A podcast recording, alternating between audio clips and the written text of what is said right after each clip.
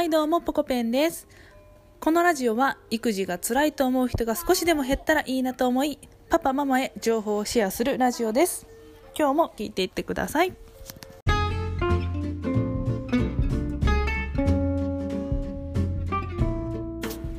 はいでは今日は英語の幼稚園、えインターナショナルプリスクールですね。と日本語の幼稚園の違いというテーマについてお話をしていきます、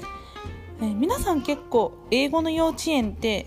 興味はあるけどなんかハードルが高そうだしお金もかかりそうだし、えーなんとなくねぼんやりとした理由で辞めている人もいるんじゃないかなと思うんです。でなんか自分とは住む世界が違う人が通っているような気がしていませんか？ね、実は私もそうだったんですがいざ、えーとね、うちの娘を英語の幼稚園に入れてみるとあのめちゃくちゃ普通です、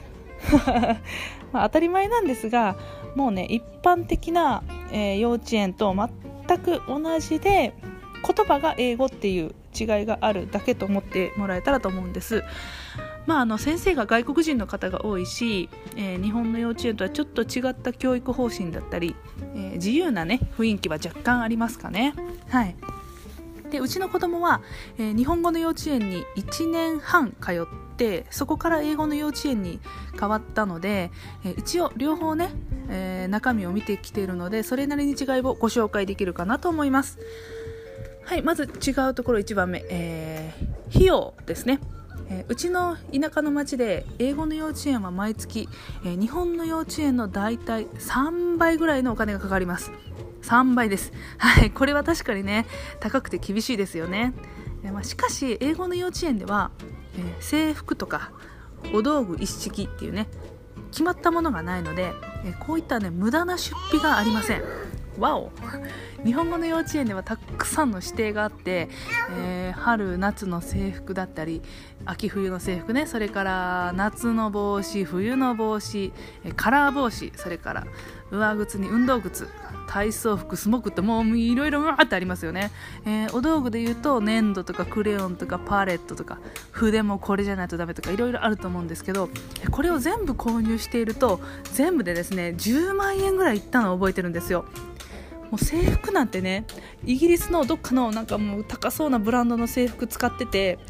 いやこれもう意味ないだろうって めっちゃ高いだけじゃんみたいな。めっちゃシワになるしアイロンかけなあかんしみたいな。もうそんなねあの意味のないものにねお金をね使ってたんですよ。で英語の幼稚園はというとあの制服は一応あるんですよ。あるんですがイベントの時に着るためだけなんで、えーベスト1枚とポロシャツ1枚だけです。はい。これだけなのでおそらく1万円もいってないですね。はい。普段は私服で行ってます。スカートやズボンも制服はあるんですが別に買わなくていいって感じですね。はい自由な感じです。あとお道具系も今までで購入したものといえばクレヨンだけですかね。うん。あのこれはあのこのクレヨンが使いやすいよっていう指示があったのでそれは買いましたがそれ以外に道具を買った覚えはないですね、うん、基本的に家にあるものを持ち寄ってそれで遊びましょうっていうスタンスなので、えー授業料以外の出費が本当にないんですよ。はい、そこは結構ねあの納得がいくというか、ね、無駄なとこにお金使ってないなっていうそういう気持ちはないですね。で授業料もですね高いんですけど今ではあの補助がねもらえるようになってますよね。だからありがたいことにそんなにねあのお金持ちしか通えないっていうところではないと思います。はい。で、えー次に2番目。給食ランチについてですが、えー給食は普通にあります、えーうちの園はお弁当でも給食でもどちらでも選べるようになってます。はい。お弁当と給食のこう半々ぐらいですかね。でお弁当も かなりねこれねもうあの特徴的なんですけどあの適当でいい雰囲気があるんですよ。うちの娘です。はい。もうねお弁当箱にえークラッカーとフルーツだけ詰めてたりもうチーズだけ詰めてたりサンドイッチだけとかね。もうこれ全然普通に OK です。これがね日本の幼稚園と全く違う感覚なんですよね。あのあの子のお弁当しょぼくてかわいそうなんてね1ミリもないんで、えー、基本的に自分の家のスタイルと、えー、他の家の人のスタイルを比べるっていう感覚がないのでとても気楽です。はいこれいいですね。で3つ目、えー、先生が親に全くこびない。これね一番驚いたというかあの英語の幼稚園のイメージ通りというか、ね、日本の幼稚園って参観日とかあの運動会とか親が来る日の先生ってちょっと張り切ってませんか？行くよみたいな、ね、運動会とかちょっとでもいい演技をしようと思って、えー、先生もいつもとね違う雰囲気だったりするんですよ。で親にするとそれはまあ子供が頑張ってるんで嬉しいんですけどなんかねやっぱ無理してるんですよね。作り上げてる。はい。でそれに比べ英語の幼稚園って先生がいつものありのままの姿なんですよ。運動会なんてね運動会って言っていいのか分かんないんですけどもうスポーツ大会なんですよ。みんなでちょっとサッカーでもしようかみたいな。遊ぼっかみたいな感じで。でダンスもありますけど一応、ね、踊らない子もいますしもうふらふらなんか別のぼーっと空見上げてる子もいますしあの完璧な演技を求めないですね。で歌も歌っても歌わなくても全然 OK 座ってても OK 立ってても OK みたいな。うん。で普段の園児の様子をそのまま見せてくれるっていう感じですね。はい。あとね親の前でですね子供も普通に怒りますね「へい!」って言ってね。これはねちょっとねびっくりしましたね。もうほんとありのままそのままを見せるっていう感じですね。親に全くこびません。はい、はい、4つ目、え休憩タイムがある。これうちの園だけですかね。なんかねお昼の3時頃にあの10分ぐらいの休憩タイムを設けてるんです。で日本の保育園だとお昼寝タイムがあると思うんですけど、まあ、幼稚園ではないですよね。けれどもうちの英語の幼稚園では10分ぐらいの休憩タイムリラックスタイムがあります。はい。お部屋を真っ暗にして床にゴロンと寝そべってあの多分多分ね体を休めるっていうより脳を休めてると思うんですよ。多分あの英語のシャワー浴びまくってるんで脳が疲れてるんで、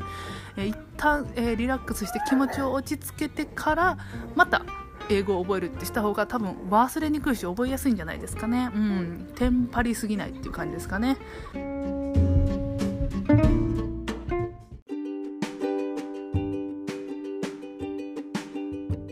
はい最後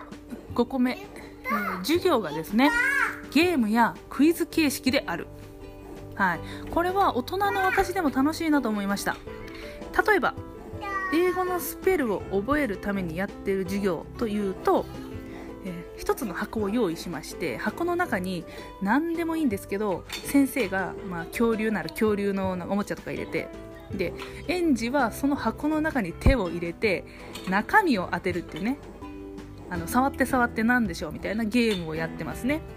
で、えー、前のホワイトボードに、えー、 number one dinosaur number two、えー、 pineapple とかね number three airplane とか書いてあってで園児はあ恐竜だなと分かったらね、恐竜だなと分かってもスペルが分かんないんで前のホワイトボードを見て、えー、1から3の中に正解が1個あるからあ恐竜 dinosaur だあ dinosaur ああやって書くんだと思って自分のノートにそのスペルを書き写すってね、で時間が来たら先生が実際に箱から恐竜を「でってれー」って取り出して「へー dinosaur!」みたいな感じで正解発表でみんな合ってましたか？みたいなで合ってたイエーイっていう感じですね。で完璧にねこういうゲームなんですよ。授業が全てゲームなんです。で失敗したらなんか罰ゲームがあったりね。面白いゲームにされてるんで、ね、ただ単に単語をねノートに書き写すだけじゃなくって、えー、ゲームにすることによって楽しいだろうし単語もスペルも覚えやすいですよね,、うん。まあね、こういう授業ならねもう大人の私も参加したいなと思いましたね。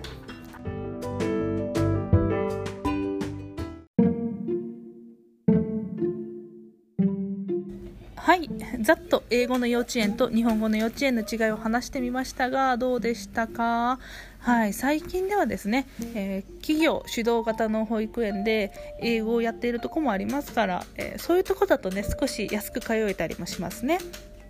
まあ、あの子供への先行投資だと思えば、えー、授業料もそんなに高くないかなという気もしますがうん。まあそんな雰囲気なら英語の幼稚園行ってみてもいいかなと思った方は是非ね検討してみてください。じゃあまた配信します。バイバイ。